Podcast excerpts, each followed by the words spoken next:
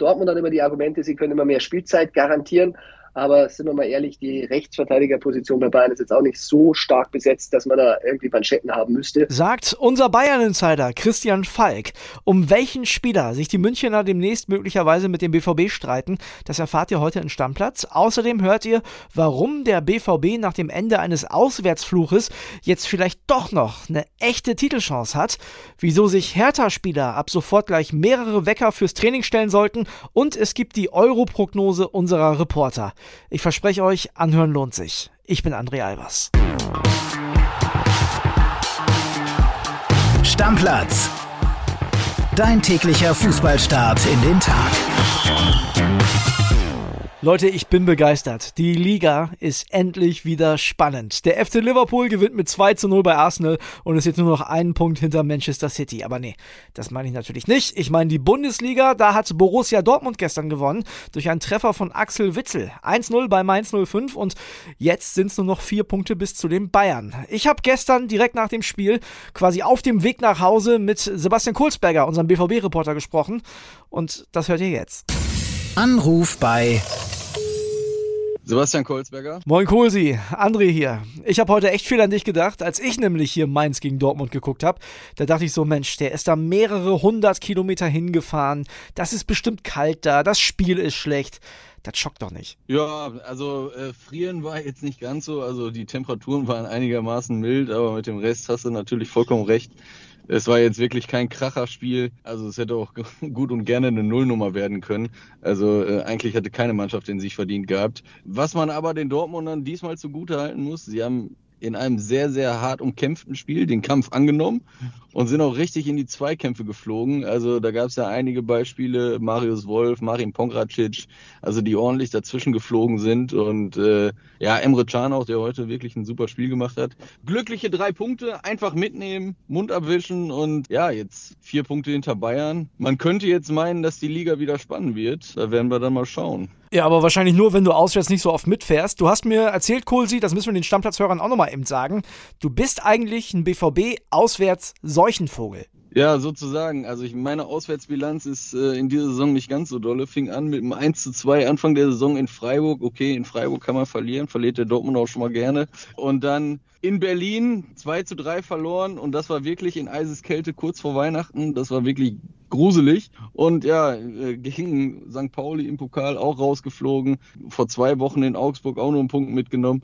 Also eigentlich, wenn ich auswärts mit dabei bin, läuft's nicht gut. Umso glücklicher bin ich, dass es heute mal drei Punkte gab. Ja, Sie. Jetzt sind es noch vier Punkte zu den Bayern. Also müssen wir jetzt künstlich Spannung herbeireden oder Meinst du, das ist wirklich spannend? Erzähl mal. Also, ich bin da so ein bisschen zwiegespalten. Wenn man die Leistung der letzten Wochen vom BVB gesehen hat, ich nehme jetzt mal das Spiel gegen Gladbach aus, würde ich sagen, da müsste man schon künstlich Spannung erzeugen, weil die Auftritte wirklich nicht, also überhaupt nicht gut waren. Aber okay, man weiß halt nie. Ich hatte heute auch gelernt, immer wenn die Bayern patzen, ist Dortmund da. Die haben, glaube ich, heute das siebte Spiel in Folge gewonnen, wenn die Bayern irgendwie Punkte gelassen haben. Und äh, ja, es sind nur vier Punkte und beim BVB kommen jetzt halt auch einige Leistungsträger bald zurück, sei es Manuel Akanji, Mats Hummels wird wieder fit sein, Rafael Guerrero nach Corona-Erkrankung.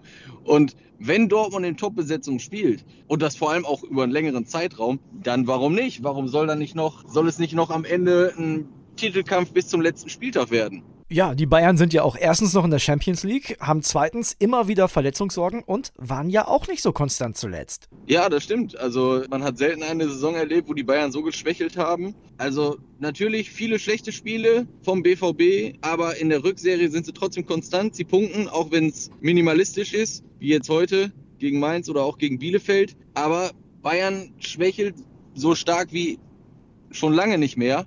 Und äh, wie du gerade auch schon gesagt hast, sie sind noch vertreten in der Champions League und das ist ja, glaube ich, das größere Ziel, wenn man das immer so aus München hört. Und äh, ja, wenn die Chance da ist, dann müssen die Dortmunder auch geil drauf sein, den Titel zu holen. Ja, und wenn du dich auf die Heimspiele konzentrierst und die Kollegen Weiler, Hüber und Ortmann auswärts fahren lässt, dann könnte das ja wirklich was werden. Naja, der Bann ist ja jetzt gebrochen. Deswegen, jetzt kann man mich auch wieder auswärts schicken. Alles klar, cool. Sie kommen gut nach Hause. Jo, ich danke dir. Hau rein. Neben Bundesliga und Premier League gab es gestern noch mehr aktuellen Fußball und zwar in der Champions League. Da gab es unter anderem die Partie Juventus Turin gegen Villarreal. Das Hinspiel in Spanien endete 1 zu 1 und es sah wirklich sehr, sehr lange nach Verlängerung aus. Bis zur 78. Minute. Da hat Moreno den ersten Elver verwandelt. 0 zu 1, dann das 0 zu 2 durch Torres und in der Nachspielzeit durfte Danjuma nochmal vom Punkt ran. 0 zu 3. Villarreal schmeißt Juventus aus der Champions League. Das zweite Spiel war dann nicht ganz so spektakulär, denn da gab es schon einen 2 zu 0 Hinspielsieg für Chelsea gegen den OSC Lille und ja, gestern hat sich Chelsea erneut durchgesetzt. Lille ging zwar in Führung durch Yilmaz, aber Christian Pulisic konnte vor der Pause noch ausgleichen und Aspilicueta hat in der 71. den Siegtreffer für die Mannschaft von Trainer Thomas Tuchel gemacht und der hat ja echt jetzt eine schwierige Zeit hinter sich. Ne? Immer wieder große Diskussionen um Chelsea, um Roman Abramovic, wie geht's da weiter? Alles irgendwie so ein bisschen unklar und zuletzt wurde der mit Manchester United in Verbindung gebracht. Also Tuchel von Chelsea zu Manu. Ist da was dran? Ich habe mir mal eine Einschätzung geholt und zwar von unserem Mr. True, Christian Falk. Er fühlt sich sehr, sehr wohl bei Chelsea. Ich weiß, der möchte da unbedingt weitermachen. Aber man kann natürlich nie sagen, was passiert mit der Führung. Also er hat natürlich ein gutes Verhältnis gehabt mit äh, Marina Krasoskaya. Das war ja die, die Chefin oder ist noch die Chefin, aber die ist natürlich auch eine Stadthalterin von Roman Abramovic. Wenn die jetzt den Posten räumen muss, weil ein neuer Investor kommen sollte und er die Bezugsperson verliert, muss man mal schauen. Ich glaube, es macht ihm wahnsinnig viel Spaß mit dieser Mannschaft, weil sie ist jung, sie kann wirklich noch viel erreichen, er kann sie formen dann bleibt er auf jeden Fall. Wenn ihm das aber schwer gemacht werden sollte, da weiß ich, United, das hat ihn schon sehr gereizt, direkt nach der Entlassung. Bei Paris hat er sich da auch schon Gedanken gemacht, da wurde auch schon ein bisschen abgetastet. Ich bleibe aber dabei, wenn jetzt bei Chelsea nicht irgendwie sein Arbeiten behindert wird, sei es durch Sanktionen, sei es durch ein neues Führungsmodell, dann bleibt er. Allerdings, ein bisschen aufpassen müssen sie schon. United würde auch wahnsinnig gern trainieren. Eher kein Wechsel von Thomas Tuchel, sagt also Mr. True. Aber was ist eigentlich mit einem Wechsel von Lewandowski und Haaland nach München? Was ist mit Oli Kahn und Lothar Matthäus? Und wen wollen die Bayern eigentlich noch haben? Ihr merkt schon, es wird mal wieder Zeit für unseren Bayern-Insider. Anruf bei Christian Falk. Falki, grüß dich. André hier. Wie ist es in München? Du, äh, bei uns scheint die Sonne, es ist kalt und immer noch der Schnee gut, Skifahren geht in den Bergen. Klingt auf jeden Fall richtig schön. Falki, bei den Bayern ist es momentan, ja, kalt will ich nicht sagen, aber ein bisschen abgekühlt, was die Stimmung angeht. Die Bayern wollen jetzt mit Lewandowski verlängern. Das sagt jetzt der eine oder andere Fußballfan in Deutschland, das hätten die doch auch vor Wochen schon sagen können. Falki, du weißt, warum die Bayern bis jetzt noch nicht so richtig offensiv waren bei Lewandowski und das hat was mit Haaland zu tun, ne? Ja, die Bayern haben sich bewusst zurückgehalten. Es ist natürlich eine schwierige Situation. Sie haben ein bisschen Angst vor den Gesprächen mit Lewandowski, denn klar, der wird natürlich noch mehr Geld fordern. Er verdient ja jetzt schon geschätzte, müssen wir immer sagen, geschätzt. Also wir wissen natürlich viel, aber für die Anwälte, wir schätzen nur. Wir schätzen, dass es 24 Millionen Euro sind und schätzen dazu, dass er noch eine Bonuszahlung von 2 Millionen kriegt, wenn er die Champions League gewinnt. Eine Menge Geld und wenn er dann noch mehr will. Und man darf ja eins nicht vergessen. Bei so einem Vertrag muss es ab sofort gezahlt werden. Das heißt, nicht bis äh, 23 noch die alte Summe, sondern ab diesem Sommer wird dann bezahlt. Und dann, wenn der drei, vier Jahre noch spielen will, dann sind wir bei 85 Millionen mit Nebengeräusche, 100 Millionen, wenn er vielleicht vier Jahre spielt oder mehr. Also ganz, ganz schwierig. Und deshalb wollten die auch Erling Haaland abtesten.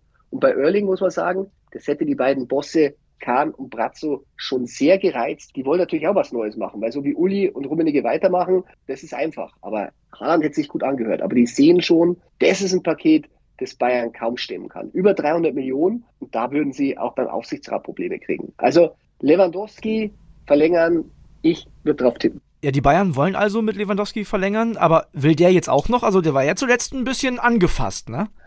Ja, ja, das wird immer ein bisschen runtergespielt. Ich finde, wenn Lewandowski im TV sagt, es überrascht ihn, also mit ihm hätte noch keiner gesprochen, er hat noch nicht gehört, dass sie mit ihm verlängern wollen, dann ist es für ihn schon ein Gefühlsausbruch, muss man sagen. Also der ist wirklich, und das wissen wir, ziemlich sauer. Und das ist auch klar, weil Pini Zahavi, der hat es schon lang hinterlegt, dass sie sprechen wollen und Bayern kommt einfach nicht zu Potte, weil sie natürlich Haaland testen wollten, mit dem sie sich beschäftigt haben, weil sie noch nicht wissen, was machen sie mit Neuer und Müller.